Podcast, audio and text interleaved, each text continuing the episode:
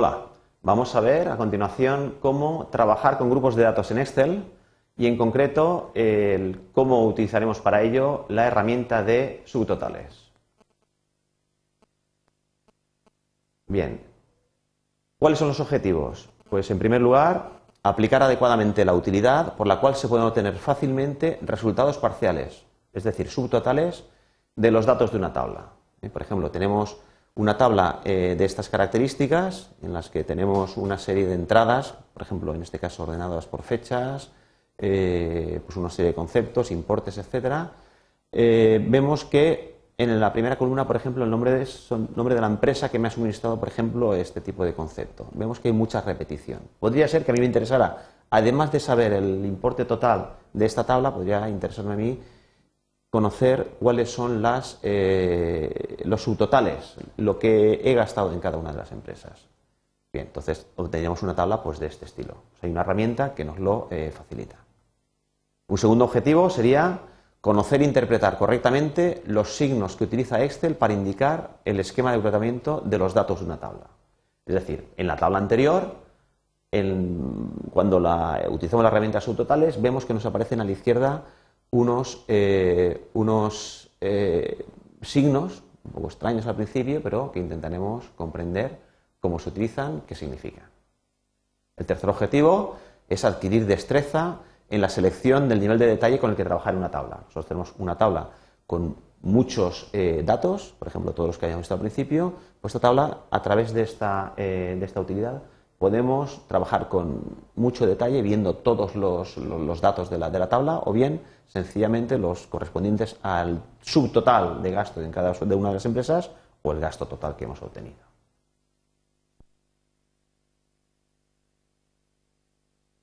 Bien,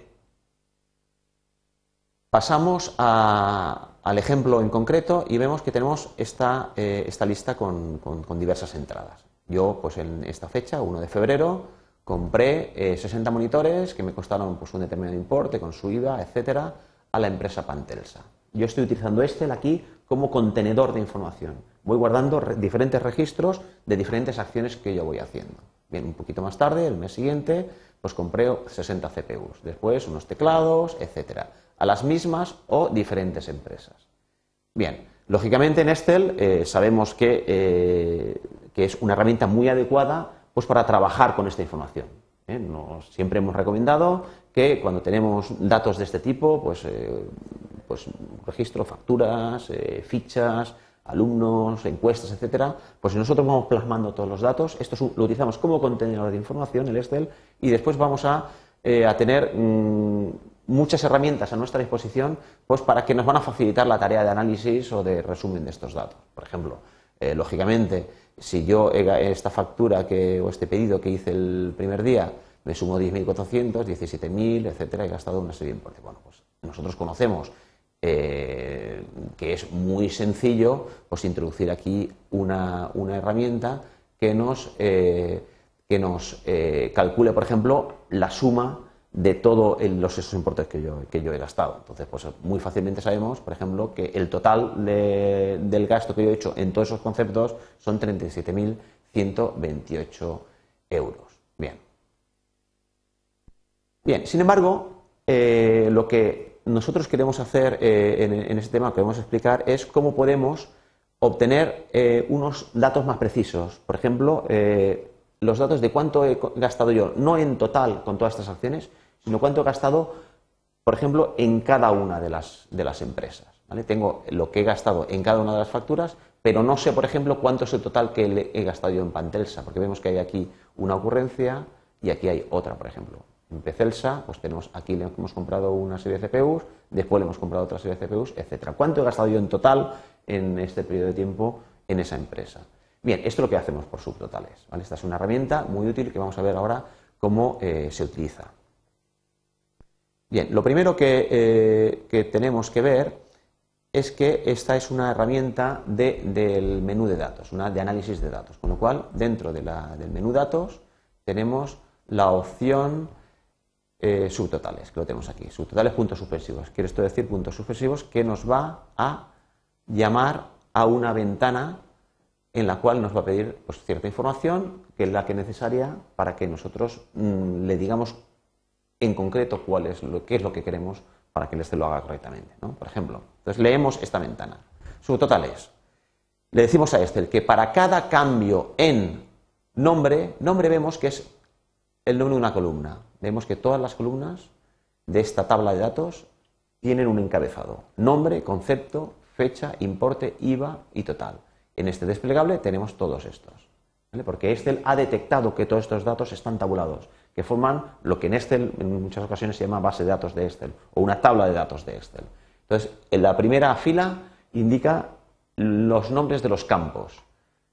Después, en, este, en, este, en, este, esta caja de selección, pues nosotros podemos seleccionar sobre qué campo queremos aplicar el subtotal, es decir, por qué campo queremos agrupar estas filas, estos registros, para poder eh, calcular el subtotal. Por ejemplo, nosotros queremos calcular subtotales por empresa, es decir, cuánto he gastado yo en cada empresa. Pues entonces, para cada cambio en el nombre de la empresa, vamos a usar la función suma de el total. Vemos que lo que nos ha puesto por defecto el Excel es más o menos lo que queremos.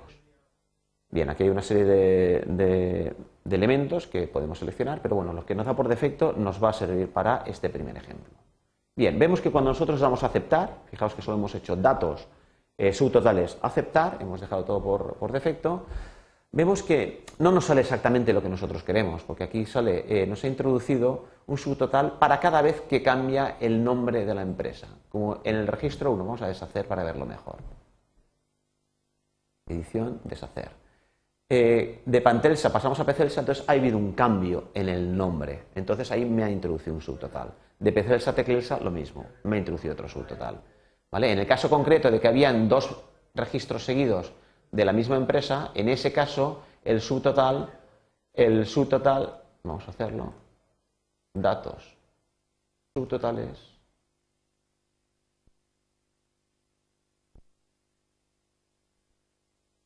¿Vale? Entonces aceptamos. Vemos que aquí en el caso concreto de las dos veces que la misma empresa estaba repetida, pues aquí lo ha hecho correctamente.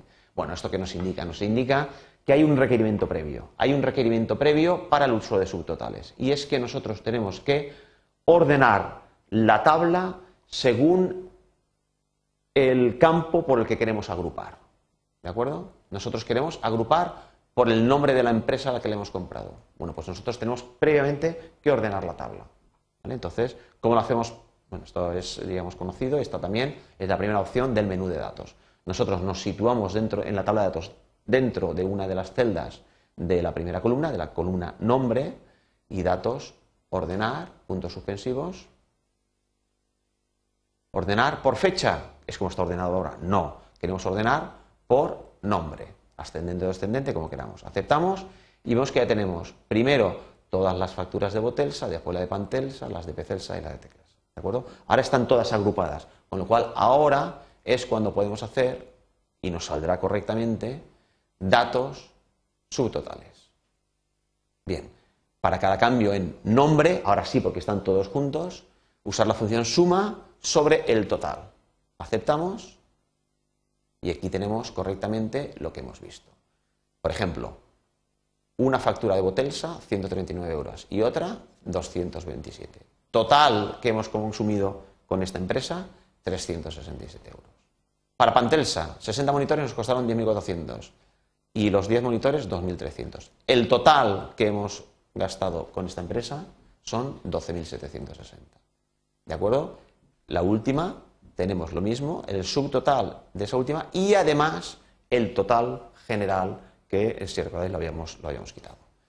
pues esta es la herramienta que nos ha permitido muy fácilmente agrupar por un determinado campo, en este caso el nombre que nosotros hemos seleccionado, y con esos, en cada uno de esos grupos calcular un subtotal sobre quien nosotros le hayamos dicho, sobre el, eh, sobre el importe total, la columna que tiene este importe con el IVA incluido, importe neto más IVA. ¿De acuerdo? Bien. Esto en cuanto a los, eh, a los subtotales.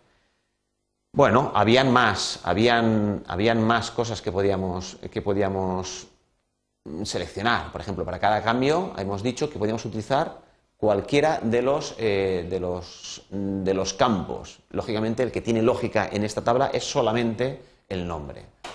Bien, sin embargo, vemos que lo que es eh, la función, pues tenemos varias funciones que podemos utilizar. En este caso, lo que tiene sentido es la suma, porque si yo he gastado un dinero en una empresa y después otro dinero en la empresa, lo que me interesa como resumen es la suma de los dos importes que he gastado en esa empresa para saber el total de que yo le he comprado.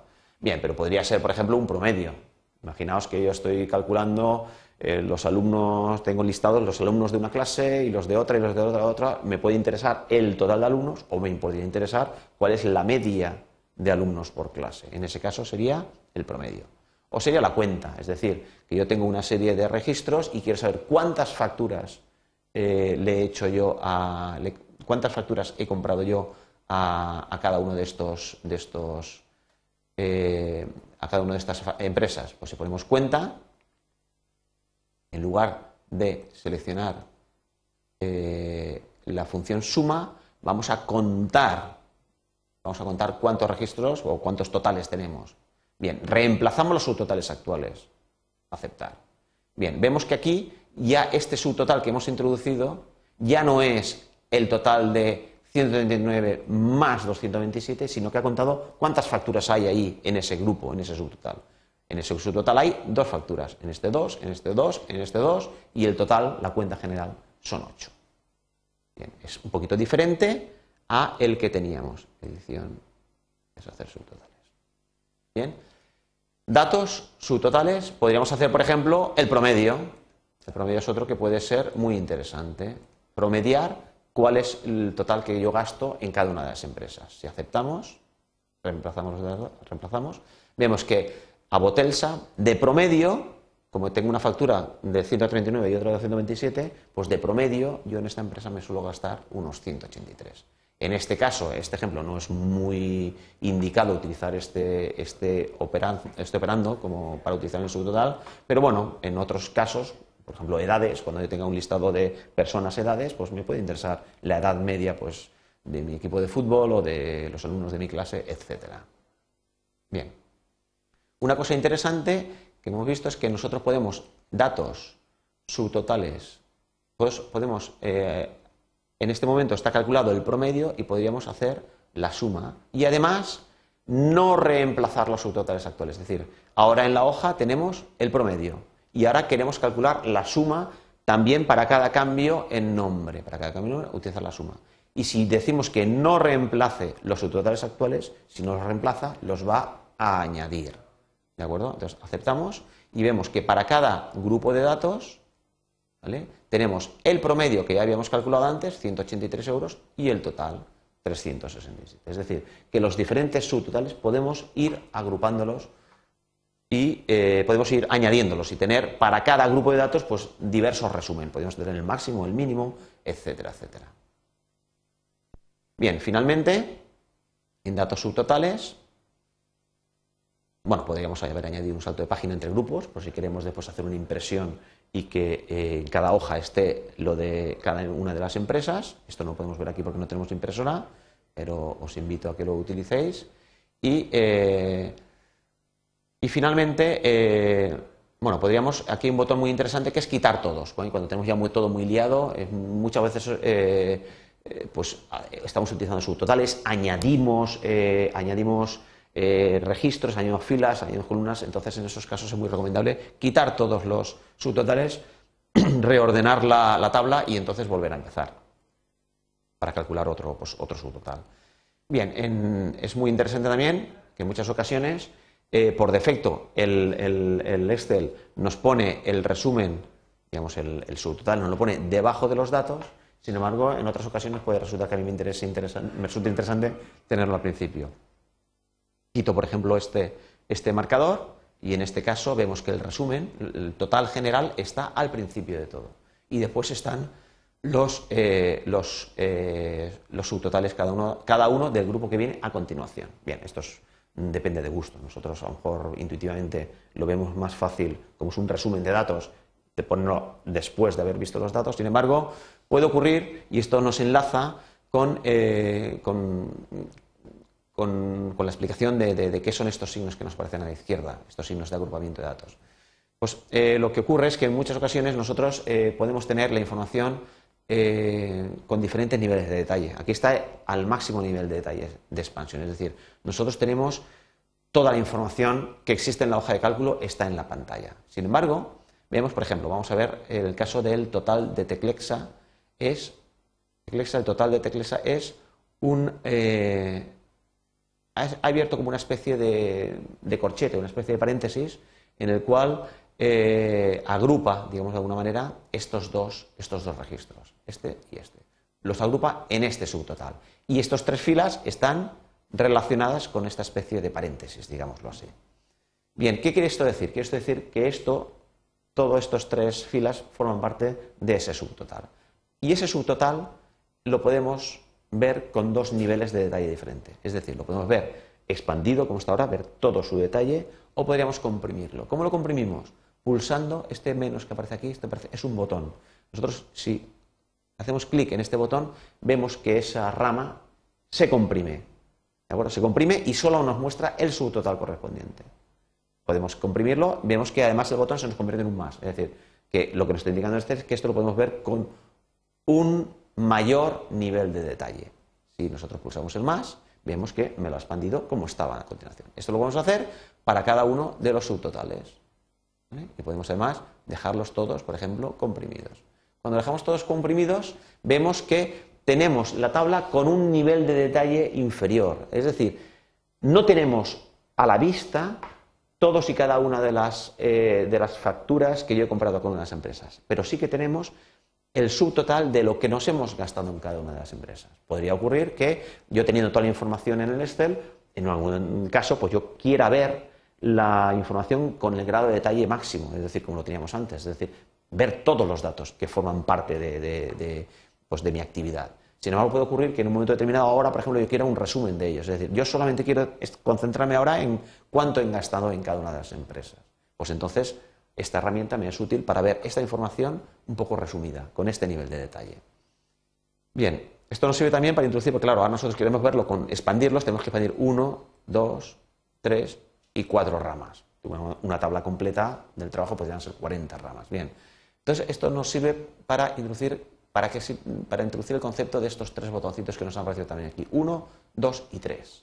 Bien, si nosotros, eso, ese tres significa que nosotros podemos ver la tabla con tres niveles de detalle diferentes. Es decir, un nivel de detalle es este, que es todo expandido, este sería el nivel de detalle 3, pero si pulsamos el 2, vemos que nos comprime todos los subtotales del último nivel y nos muestra los subtotales.